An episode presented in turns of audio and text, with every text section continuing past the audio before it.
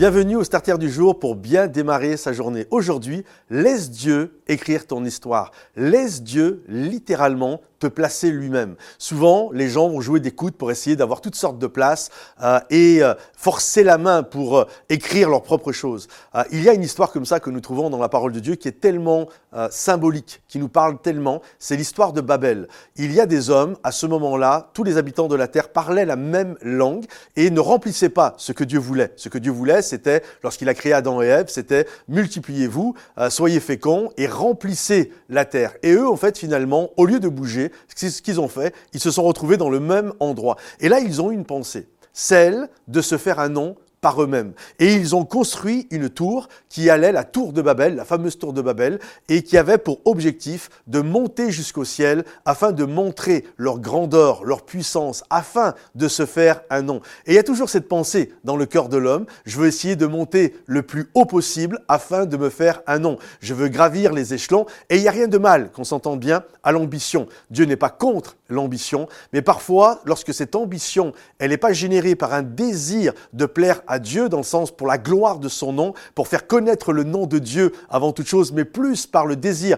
de faire connaître son propre nom, on sait que la Bible dit que l'orgueil précède la chute.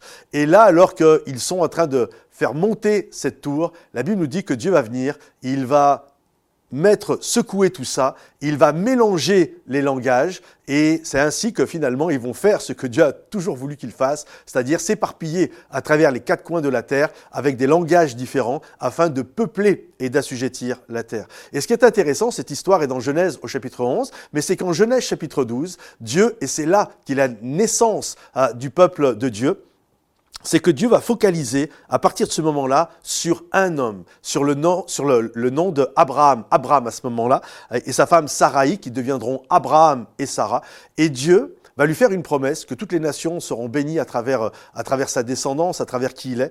Et il va faire cette promesse intéressante. Il dit, je te ferai un nom. Et c'est intéressant parce que dans Genèse chapitre 11, il y a des gens qui veulent se faire un nom, mais Dieu va anéantir tous ces plans-là et va les disperser aux quatre coins du monde, alors que Abraham, qui lui n'a pas un cœur orgueilleux, qui ne cherche pas à se faire un nom, qui, on le voit, Abraham marchait par la foi, il n'avait même pas la parole de Dieu, il n'avait même pas la Bible, le Pentateuque n'existait pas, Moïse est arrivé pratiquement 500 ans plus tard, mais lui, juste par sa relation, sa connexion, il aimait Dieu, et Dieu va lui dire, je te ferai un nom. Et je crois qu'il est important de laisser Dieu écrire notre histoire. On ne cherche pas à se faire un nom, mais on cherche la gloire de Dieu, et parfois, Dieu va faire en sorte que notre nom puisse avoir un impact et toutes ces choses-là. Mais ce n'est pas notre recherche. Notre recherche, c'est la gloire de Dieu, et c'est à lui d'écrire notre histoire. Que le Seigneur vous bénisse, mes amis. Si ce message vous a béni, fortifié, pensez à le liker en cliquant sur le petit pouce euh, en dessous du lecteur. Et puis, euh,